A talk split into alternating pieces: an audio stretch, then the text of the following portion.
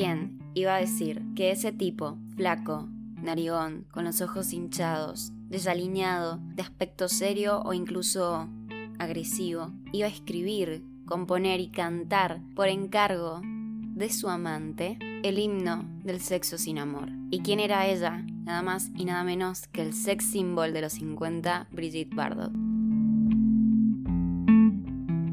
En este capítulo vamos a conocer a Serge Gainsbourg y a Jane Birkin, y por qué no también conocer un ratito de la vida de Brigitte Bardot. Además, vamos a conocer la historia de la famosa canción que fue censurada en los años 60 por la sociedad francesa, por múltiples países de Europa y exclusivamente por el Vaticano por ser demasiado sexual. Debido a que Serge no es una persona contemporánea a nosotros, me tengo que valer de cómo los medios de comunicación de la época o cómo las personas que se dedicaron a cultivar y completar su biografía lo definen.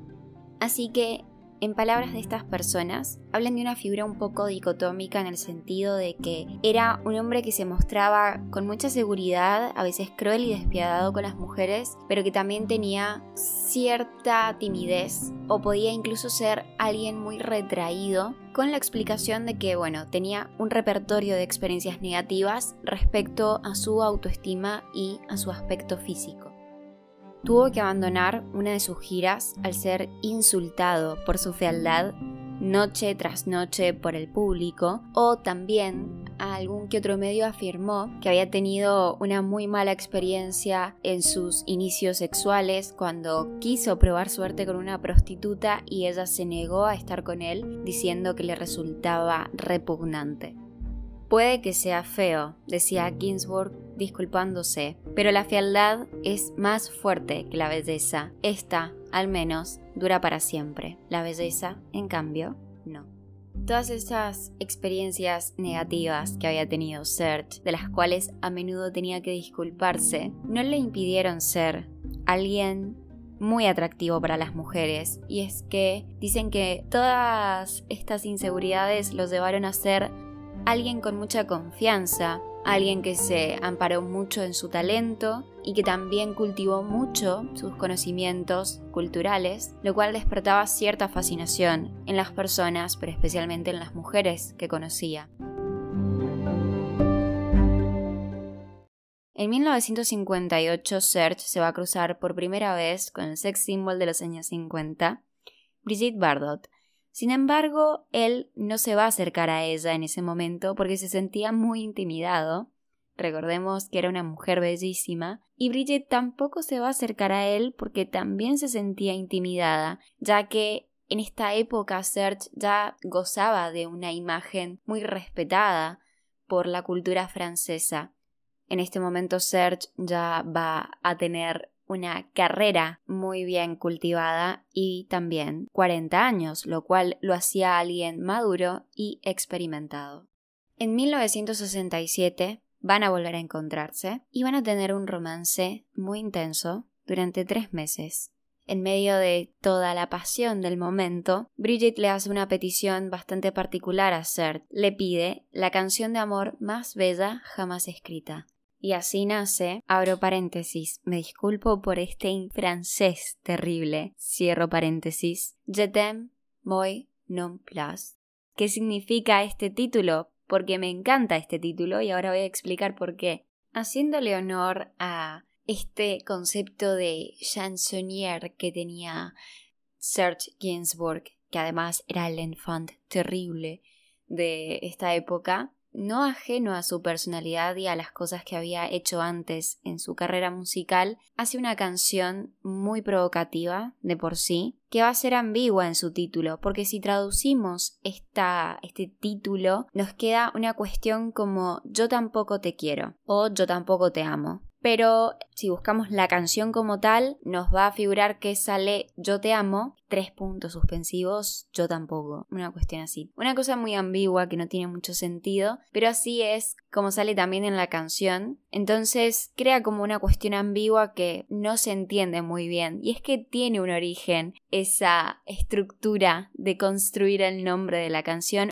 porque Serge en algún momento de su vida también estuvo muy cercano a los círculos de Salvador Dalí, por ejemplo, y Salvador Dalí, como ya saben, estaba particularmente molesto por la mera existencia de Pablo Picasso, y Salvador Dalí decía una cosa así en aquella época, que era Picasso es español, yo también. Picasso es un genio, yo también. Picasso es comunista, yo tampoco. Supongo que Serge se habrá querido hacer el gracioso poniendo Je t'aime y non plus como título de una canción que era precisamente un encargo para la canción de amor más linda jamás creada. Es un poco ambiguo que, que esa sea la descripción de la canción y que el título sea Yo tampoco te quiero, ¿no? Pero bueno, eso no va a ser lo más polémico de la canción porque ni siquiera alcanza los niveles de la polémica.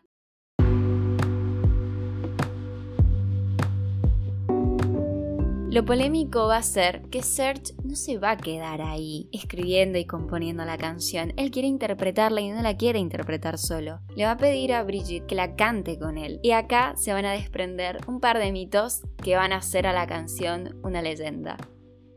Se dice por las personas que estuvieron presentes en la producción de la canción que Serge se llevó a Brigitte a grabarla y que para darle un tinte mucho más erótico a las voces de ambos, empezaron a masturbarse en el estudio mientras la grababan. Y que eso explicaría por qué la canción tiene un 50% de letra bien cantada y un 50% de gemidos y de respiraciones entrecortadas que son fácilmente distinguibles en la cinta. Es una canción un poco incómoda de escuchar, de todas formas, a medida que ha pasado el tiempo, cuando la he escuchado, ya llego a pensar que no era para tanto, que no se notaba tanto. El tema es que quiero que nos paremos en la época, en la época de fines de los 60, donde esto era muy polémico. Ninguna canción nunca antes en la historia se había atrevido a tanto. Y el mito de que ellos dos habían estado masturbando mientras la grababan no hacía más que exacerbar ese morbo que tenía la audiencia por entender qué había querido hacer Serge Gainsbourg con esa canción. La cuestión es que la graban. Muchas personas que estaban en ese momento dicen que efectivamente se masturbaron mientras la grababan y que la calentura había sido tanta que habían terminado de grabar y se habían ido a terminar sus cosas al despacho de abogados. El resultado de esa canción fue un material muy explícito y lamentablemente el proyecto de Jetem Moi Non Plus se va a truncar. ¿Por qué?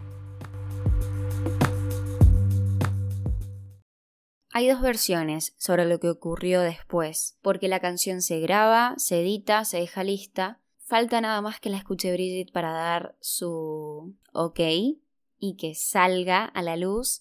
Pero Bridget se va a negar, dicen que la escucha por primera vez y se horroriza, y que esto hace que ella termine su relación con Serge y que la canción no pueda salir. Cosa que no va a pasar porque si no, no estaríamos hablando de esto en este podcast. La canción va a terminar saliendo, pero en ese momento no se sabía bien. He leído dos versiones respecto a esto. Por un lado, que Bridget se horroriza y lo deja Serge y deja en stand-by el proceso de la canción por lo menos de su distribución, porque sin la autorización de ella no correspondía sacarla. Por otro lado, Bridget va a estar bastante de acuerdo con la canción, era algo que ella quería hacer y considerando la personalidad de ella y la figura que representaba en ese momento, dudo mucho que no haya querido hacerla. Esta es mi opinión personal, o que se haya horrorizado. Bridget no estaba soltera cuando hizo esta canción, y Serge no era el único hombre de su vida. Bridget estaba casada en ese momento. La relación formal de Bridget era con un empresario y fotógrafo llamado George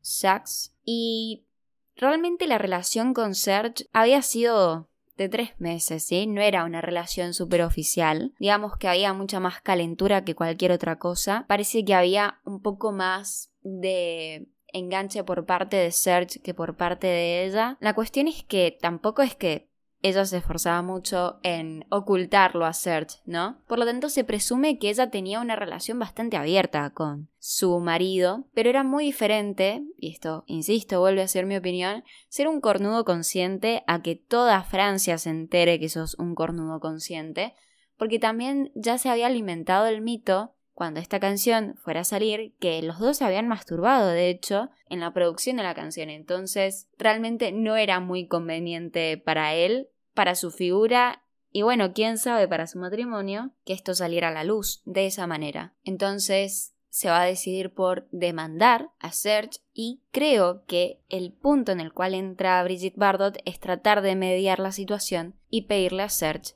que se dé por vencido, que descarte la canción. Serge no va a descartar la canción, pero no la va a sacar a la luz hasta un año después, con una importantísima modificación. Se va a tardar especialmente en recuperar la canción porque Bridget decide terminar con él después de que esto pasa. Así que las personas que estaban a su alrededor dicen que volvió a vestirse con esa coraza de ego cuando Bardot lo abandona y se hunde en una profunda depresión al sentir que el fantasma de su autoestima, ya con 40 años, le tocaba la puerta.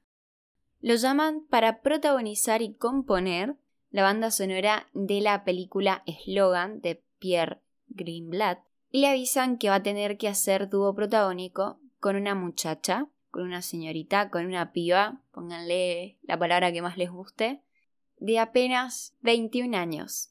Su nombre era Jane Birkin. Jane era una piba que había llegado recién a Francia, que no era francesa, era británica, madre, soltera, porque acababa de separarse de su marido John Barry, que si les suena es el compositor de una de las canciones más famosas, si no es la canción más famosa de James Bond, y que anteriormente había saltado a la fama por algo muy particular, como su participación en una peli que se llama Blow Up, en la cual salía totalmente desnuda y mostraba ligeramente bello público, lo cual para la época era tremendo, y ella se había hecho famosa solamente por este detalle. Sin embargo, cabe destacar que Jane ya venía de familia de artistas y obviamente, retomando lo que acabo de decir, también estaba muy familiarizada con ese ámbito, ya que su ex marido estaba muy metido en el mundo de las pelis porque era compositor de bandas sonoras. A Serge no le gustaba mucho la idea de compartir papel protagónico con Jane, no porque ella fuera polémica, porque todos sabemos que Serge tenía de sobra material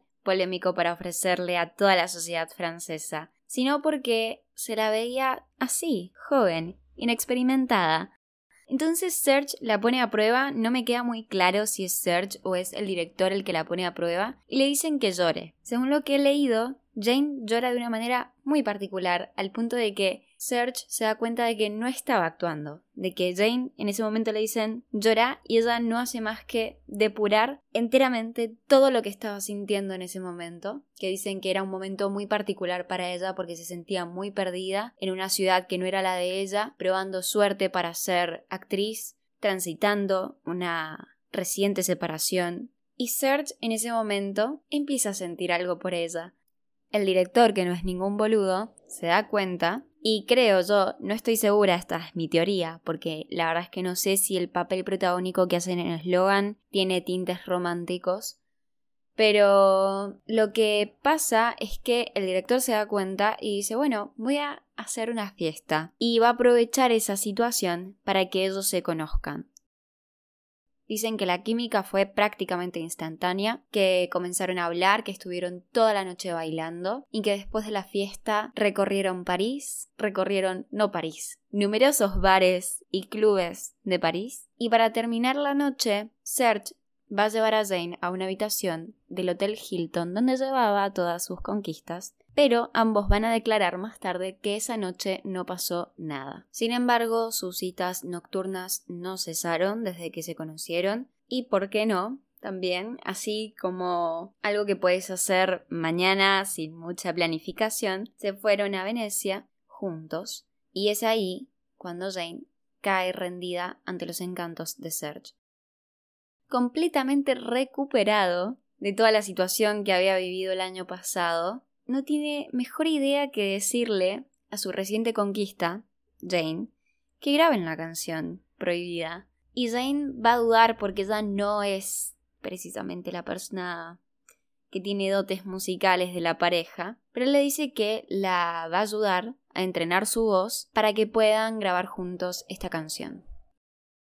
La pareja, que no tenía nada más y nada menos que 20 años de diferencia de edad, van a acceder y van a volver a grabar Je t'aime moi non plus y va a tener unas características muy parecidas a la que grabó con Brigitte Bardot. Y acá nos vamos a dar cuenta que había una intencionalidad de Serge hacer una canción que de entrada pareciera romántica y que de la nada empezara a descender hacia el erotismo y, por qué no, como lo definían las personas de esa época, a la pornografía, porque dicen que era una canción netamente pornográfica. Se va a desmentir, por lo menos que en esta versión, haya habido algún tipo de acto sexual que permita que todo se escuche el doble de erótico, la versión de Bridget Bardot va a ser Bridget Bardot, va a ser experimentada, va a ser muy sexual, va a ser muy jugada. Y la versión de Jane por momentos va a ser incluso hasta inocente, porque Jane tiene un tono de voz tan, tan, tan agudo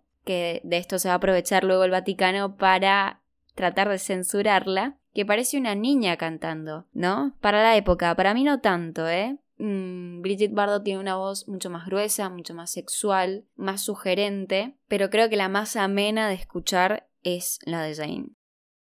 La canción va a estar lista para 1969 y van a considerar pertinente colocar en la portada que no era apta para menores de 21 años, a pesar de todo lo censurada que intentaron que fuera, el mito que se había alimentado alrededor de la canción y el contenido del, del tema no hacía más que despertar el morbo de los franceses y, por qué no, de toda Europa, por lo cual va a ser muy, muy exitosa esta canción Serge lo va a decir más tarde, el Vaticano va a terminar siendo su mejor publicista, el Vaticano va a querer prohibir esta canción por razones más que evidentes, pero se va a valer del argumento de que Jane Birkin era menor de edad, cosa que no es cierto. De todas formas, se lo vamos a dejar pasar porque un poco que sí puede llegar a ser que Jane suene algo infantil, pero no hay intencionalidades de que suene infantil en lo absoluto, es simplemente que Jane tiene la voz muy aguda. Así que toda la polémica y todo el morbo no van a ser más que un cóctel perfecto para que la canción se venda estupendamente y haga que ambos ganen cantidades muy importantes de dinero. Y va a ser la mejor época de Serge y va a ser la mejor época de Jane. Ambos van a estar muy enamorados. Ambos van a tener una hija uno o dos años más tarde de que salga la canción y van a gozar de nada más y nada menos que 12 años de matrimonio perfectos. Van a ser 12 años de matrimonio perfecto. Obviamente que esto es muy idílico afirmarlo de esta manera, pero así se va a mostrar, por lo menos en los medios de comunicación, así va a opinar públicamente la sociedad francesa. Ellos como pareja van a saltar a la fama y se van a convertir, quieran o no, en una unidad. Va a ser muy difícil pensar en Serge sin pensar en Jane y lo mismo va a ocurrir si pensamos en Jane. Esto es fácilmente comprobable simplemente googleando cualquiera de sus nombres, que la primera sugerencia que te va a tirar el algoritmo es Jane junto a Serge o Serge junto a Jane. Por más que Serge haya estado con Bridget Bardot durante tres meses y yo creo en lo personal Bridget Bardot sea mucho más famosa que Jane Birkin, lo que realmente se terminó haciendo un mito, una leyenda y lo que siguió viviendo a lo largo de la cultura siempre tiene que ver con ellos dos o tiene que ver con Jetem Non Plus y yo estoy haciendo obviamente lo mismo porque considero que esa es la parte más interesante de la vida de, de ambos y también es la parte más interesante de eh, su aporte a la cultura francesa de esa época. Para ellos esto va a ser en cierta forma una carga porque el éxito de ambos se va a disparar considerablemente después de la canción a raíz de las polémicas, de las censuras, de la, del tema del Vaticano y obviamente en la que más va a recaer esta figura femenina, sexual, que es ambigua porque al mismo tiempo se muestra de manera inocente o inexperimentada es Jane.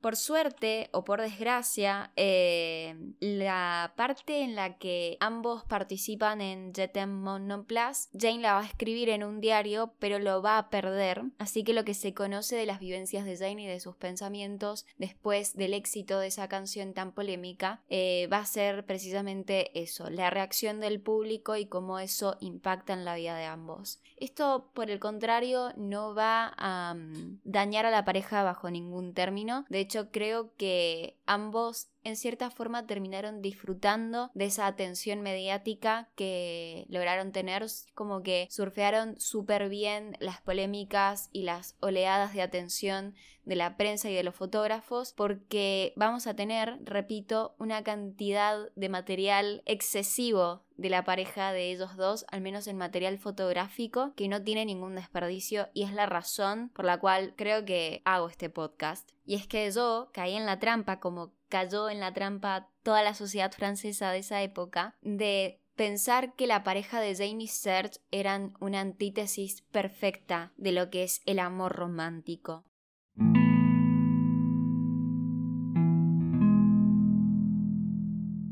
Porque vemos a un hombre muy sádico, con un aspecto desaliñado, feo, incluso con una mujer que de primeras tiene una apariencia muy inocente, que es bellísima y que obviamente la diferencia de edad de ambos exacerba bastante esas características.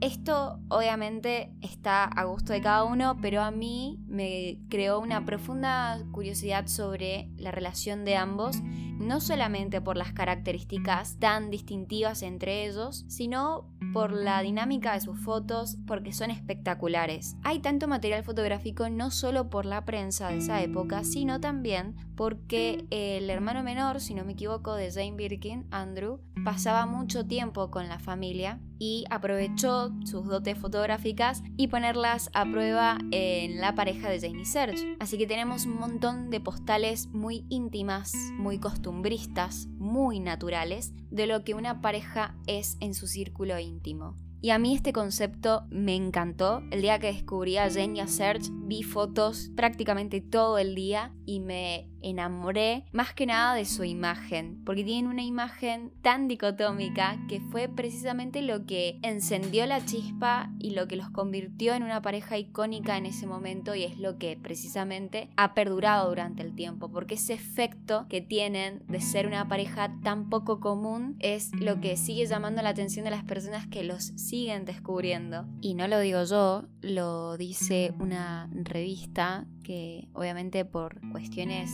de autoría voy a mencionar, el diario Montés de España, lo caracteriza de la siguiente manera. Una historia de amor entendida tradicionalmente como una reedición del cuento de la Bella y la Bestia. Él, que pasa a los 40, un hombre pervertido, sádico y misógino, inmerso en los secretos de la noche parisina. Ella, ingenua e inocente, que descubre asustada un mundo que le aterra. Sin embargo, algo que hace muy bien este artículo de diario es precisamente introducirnos hacia lo siguiente, y es que esta era la imagen de Jamie Search frente a las cámaras, la imagen que se cultivó para exacerbar esa idea icónica de él como el malo y ella como la buena, y tratar de entender qué era lo que hacía que esa pareja funcionara y que para colmo funcionara durante tanto tiempo, que es que esto no era así. Esta era la imagen tradicional que se mostraba frente a las cámaras, pero realmente Jane a lo largo de su vida, creo, trató de demostrar lo contrario y esto se hace presente en los diarios que ella saca a la luz, y es que en sus diarios ella es quien lo arrastra a los burdeles, es ella la que da rienda a las fantasías eróticas de Serge, es ella la que eh, trata de defenderse de Ginsburg eh, cuando está tratando de conquistarla, quemándole un cigarrillo en el pecho, es ella la que pasa noches borracheras eternas con él y es ella la que en cierta forma alimenta al monstruo y más tarde también ella va a confesar que la idea y el papel pequeño en el cual se había terminado quedando después de hacer Ten Moinon Plus, que si bien participó en muchas películas, se había quedado en la imagen del público francés como la chica erótica que canta en una canción lo suficientemente pornográfica como para ser famosa. Entonces, esto con el paso del tiempo a Jane no le va a gustar y es lo que también va a empezar a marcar un distanciamiento con su pareja, con Serge. Y es que, volviendo a citar parte de este artículo del diario Montés, se habla de una Jane frustrada ante esos papeles de comedia ligera con tonos eróticos a los que se le condenó por el éxito de The Tempo Non Plus así que cae rendida a la imagen de otro director. Tiene un temita con los directores de cine y los compositores de música, Jane, que es Jacques Doylon, el cual Vuelvo a disculparme, no sé si estoy pronunciando debidamente, pero quedémonos con esa información. ¿Por qué? Porque es el primer director que le ofrece un papel dramático, un papel que le da a ella otro peso en la imagen que tienen de ella. Además, en este momento, Serge se va a configurar como una persona insoportable, insostenible, porque, como les había dicho anteriormente, Serge a lo largo de su carrera explora diferentes géneros de música, va a interiorizarse más que nada en el pop, va a pasar un ratito por el rock, pero va a tener un proyecto muy ambicioso de reggae. Ustedes imaginen la combinación entre los géneros franceses y el reggae, esta idea tan extraña a Serge le encanta y le genera profunda curiosidad llevar a cabo, se va a codear con Bob Marley en algún que otro momento, va a viajar a Jamaica, en fin, se va a meter de lleno en ese proyecto, lo cual también lo va a terminar orillando hacia sus peores hábitos y se va a convertir en un alcohólico irrecuperable. Así que la vida de Jane va a transformarse en un infierno a medida que Serge va avanzando en sus adicciones, haciendo insostenible esta relación. No hay una infidelidad como tal, pero Jane va a fantasear bastante con esta oportunidad que le ofrece eh, este nuevo hombre en su vida y va a terminar la relación con Serge.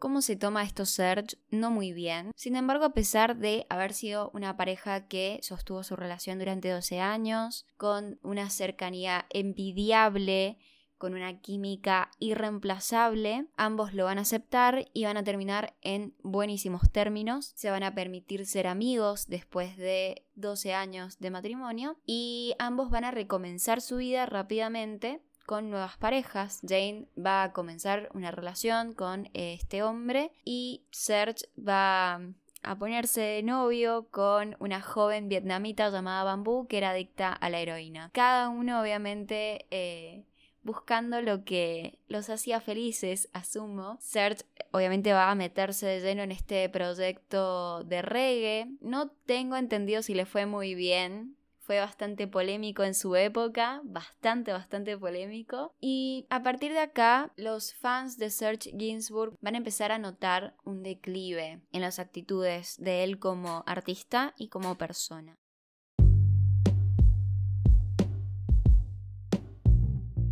Serge empieza a cultivar un alter ego artístico que se llama Gainsberre, que va exacerbar hasta el último punto todas las características desagradables de él como persona y como artista.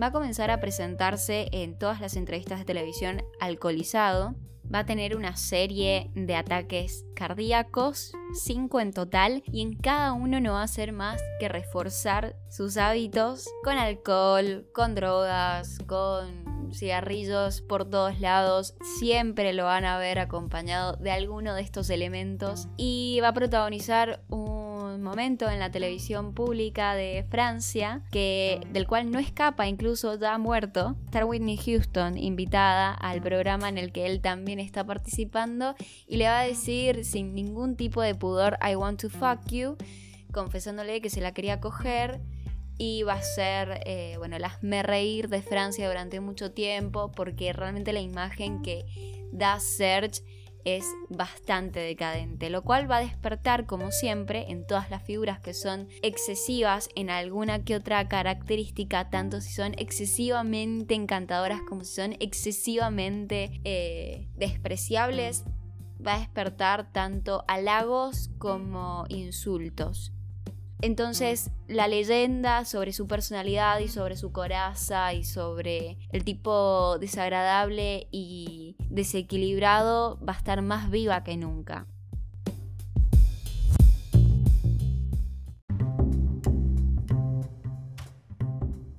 Pasos importantes de ambos en la historia del cine y en la historia de la moda. Voy a empezar con Jane. Este es un enorme paréntesis simplemente para darle un poquito más de información o un par de datos extra o curiosos respecto a la pareja.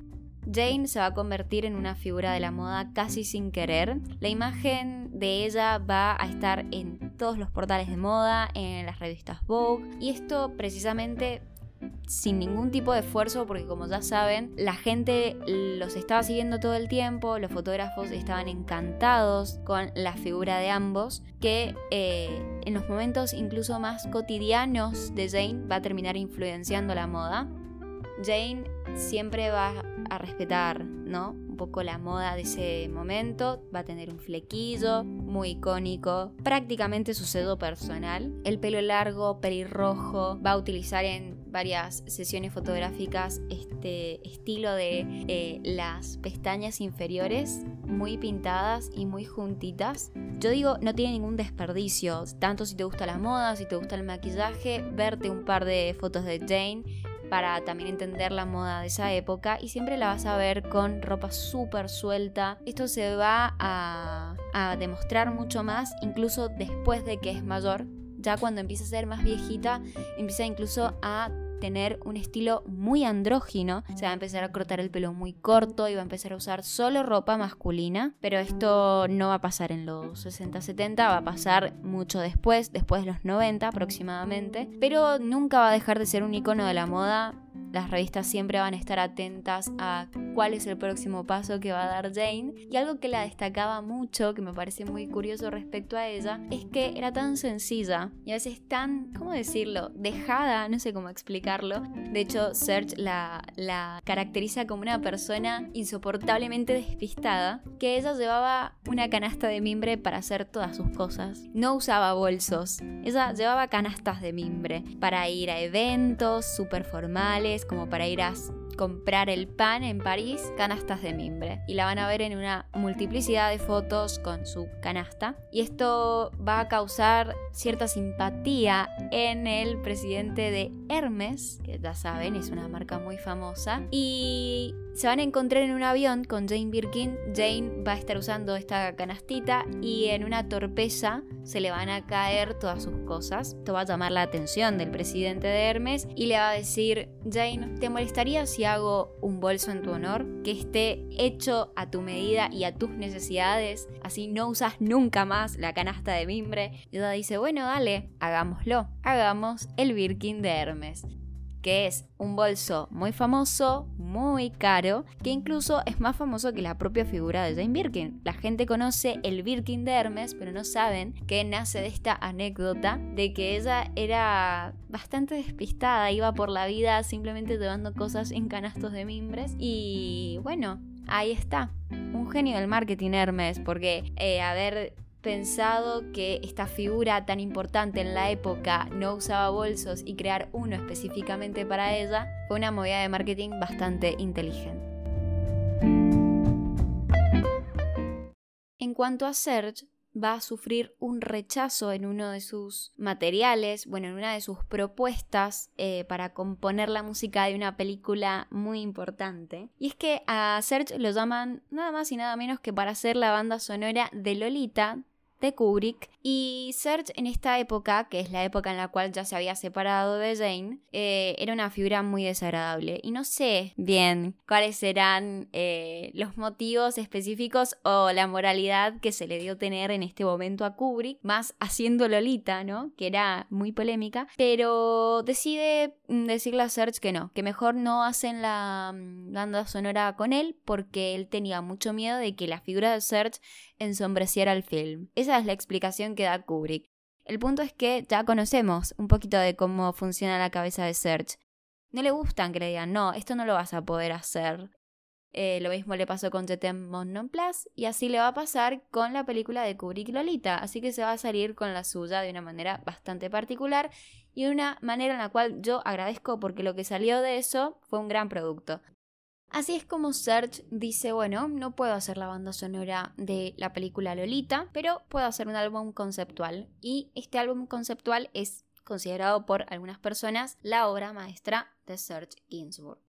Este álbum conceptual va a llevar el título de La historia de Melody Nelson. Va a ser muy polémico también, como todo lo que hace Serge Gainsbourg, porque va a relatar la historia en primera persona de un hombre mayor arruinado que encuentra vitalidad enamorándose de una chica mucho más joven que él. Lo que distingue esta historia de la de Kubrick que ya sabemos que no es que la historia sea de Kubrick, sino que obviamente está inspirada en la novela de Nabokov de Lolita, pero mm, Serge va a incluir un elemento dramático que es la muerte de la chica en un accidente aéreo, si no estoy equivocada, marcada principalmente por la leyenda de la mala suerte del número 7.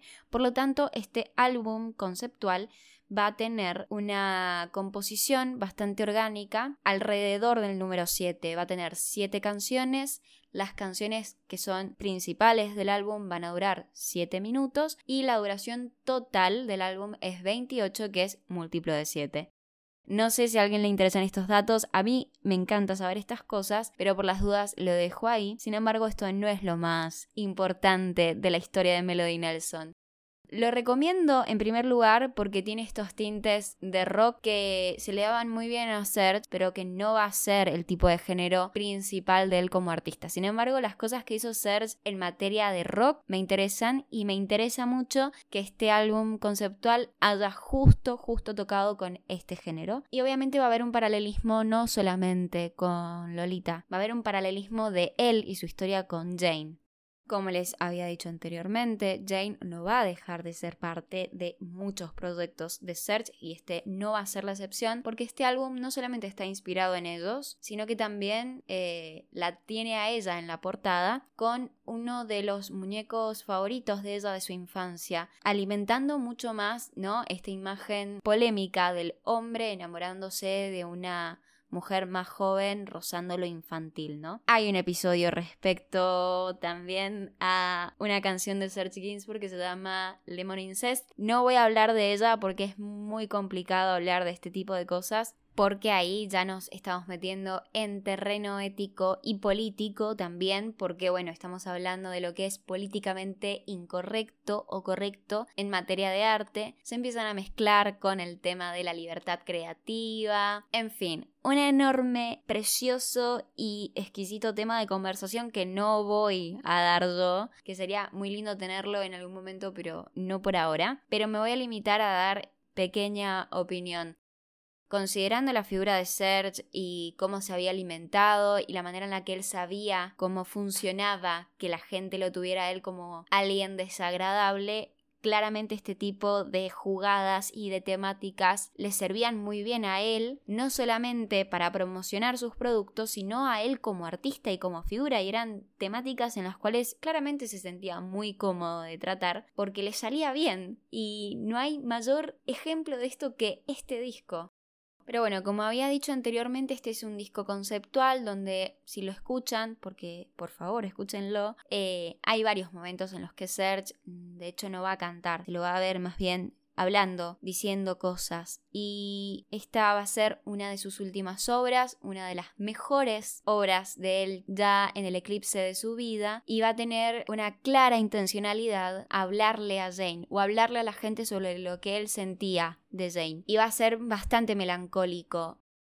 La última canción se llama Cargo Culte, que si no quieren escuchar el álbum entero, no lo escuchen, pero escuchen Cargo Culte, que es una de estas canciones que dura 7 minutos, que involucra coros, que involucra eh, algunos sonidos de culto. Podría llegar a ser que, bueno, obviamente hacen referencia al título de la canción, que es preciosa, es hermosa esa canción la primera vez que la escuché me puse la piel de gallina y de verdad eh, me prendió todas las luces en el momento en el que la escuché. Así que por si alguien llegara a sentir lo mismo que yo, bienvenido sea.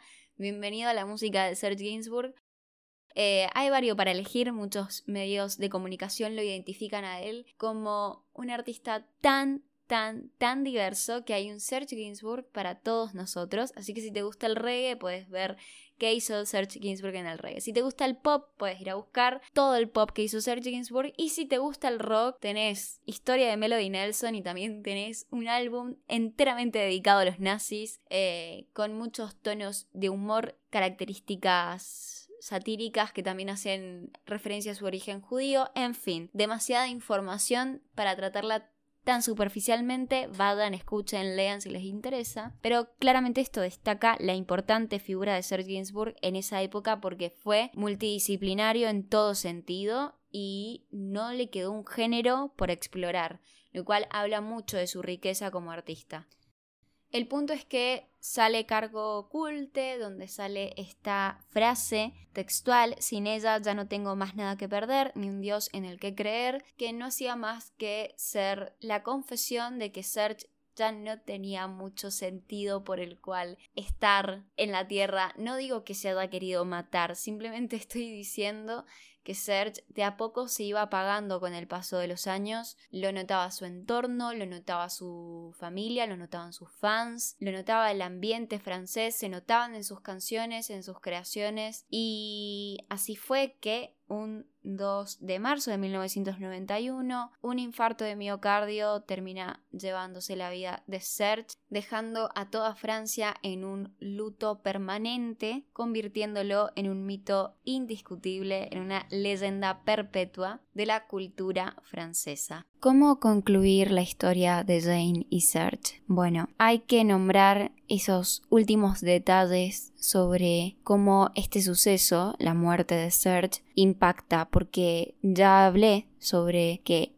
evidentemente la sociedad de Francia de ese momento, Serge muere en 1991, a comienzos de los 90, claramente se ve afectada, pero cómo reacciona el ambiente y cómo reacciona el entorno más íntimo del compositor. La más afectada es Jane, dice el mito, no está comprobado, no quiero asegurar nada, pero dice el mito que Jane se va a quedar tres días encerrada con el cuerpo sin vida de Serge para poder despedirse debidamente de él. Tres días. Simplemente quiero como dejar caer el peso de que tu expareja se quede tres días en la misma habitación con tu cuerpo sin vida porque es incapaz de despedirte física y espiritualmente y el hecho de que ellos se separen como pareja no impedía que siguieran juntos, que trabajaran juntos, que escribieran, compusieran y siguieran siendo parte de la vida de sus hijos juntos. Pero cuando la imagen de Serge desaparece de la vida de Jane, desaparece una de las figuras más importantes e influyentes de su vida. De hecho, el cuerpo de Serge es enterrado junto al muñeco de la infancia de Jane, que si no me equivoco es el muñeco en el cual aparece Jane en la portada de la historia de Melody Nelson. Creo que a partir de acá ya no hay más material para rescatar respecto a su historia, más que los cuadernos que saca a la luz Jane y obviamente el legado infinito de canciones y de honores que se les hizo a Serge Ginsburg después de su muerte. Esta fue la historia de la Bella y la Bestia, Jane Birkin y Serge Ginsburg. Espero que les haya gustado. Estoy atenta a cualquier recomendación, a cualquier información extra que me quieran aportar, a cualquier eh, corrección que me quieran hacer porque claro que es la primera vez que hago esto y voy a tener más de mil errores y esta es la versión definitiva después de 20.000 versiones que hice. Así que esta va a ser la que se va a quedar por mi salud mental. Pero voy a hacer eh, algunos apuntes finales respecto a la historia de Serge y Jane. Hay una peli del 2010 que recorre la vida de Serge y aún más curioso hay una peli argentina que se llama Iniciales SG, protagonizada por Diego Peretti, que no he visto, no he visto ninguna de las dos. Perdón, tengo que hacer esa aclaración, así que no las puedo recomendar, pero lo dejo ahí por si alguien quiere hacer ese viaje cinematográfico hacia la vida de Serge Ginsburg. Eh, la peli argentina no es biográfica, toma muchos detalles de la vida de Serge para realizar y personalizar eh, a Diego Peretti en la película que estoy muy de acuerdo. Diego Peretti es el actor que tendría que hacer a Serge Ginsburg, completamente de acuerdo. Cerrando ese paréntesis, otro apunte aparte, yo pensaba dividir este podcast en dos, este capítulo, y poner entre medio las canciones y juntar todo en una playlist de Spotify y me di cuenta de que iba a ser un quilombo, que no lo iba a poder respetar con el resto de los capítulos, porque no todos los capítulos tienen que ver con la música. Hay un capítulo que es el de Robert Capa, que tiene que ver con la fotografía, que sí, puedo poner algún tema como el de Al pero no corresponde poner los temas entre medio de la historia porque es muy incómodo, así que obviamente dejé todo junto. Y lo que voy a hacer una playlist aparte para poner ahí el material que yo considere importante, porque si quiero hablar, porque lo voy a hacer, de Alexa Chung y de Alex Turner, claro que tengo que hablar de los Arctic Monkeys, claro que tengo que hacer una selección muy minuciosa de las canciones que tienen que ver con su historia y dejarlas en una playlist. Va a ser una playlist donde se va a mezclar todo, ¿no? Las canciones de este capítulo, las canciones del capítulo de Sid y Nancy, porque he estado pensando qué parejas de qué parejas puedo hablar. Obviamente que también voy a preguntar qué parejas son más interesantes que otras para no hacer capítulos al pedo, pero esta pareja tenía que estar porque me la sé muy bien, era la primera que tenía que intentar y la verdad que dentro de todo estoy conforme. Sugerencias, correcciones, puteadas, halagos, todo a mi Instagram, que lo voy a dejar público supongo, por unos días, solo por las dudas, solo por si hay alguien que no me sigue, que me quiera hablar, en el hipotético caso de que eso ocurra, ahí está, disponible, arroba beldelm, como si fueran los chicles, bueno, pero terminando con M. Nos escuchamos en el próximo episodio del podcast que todavía no tiene nombre. Bye bye.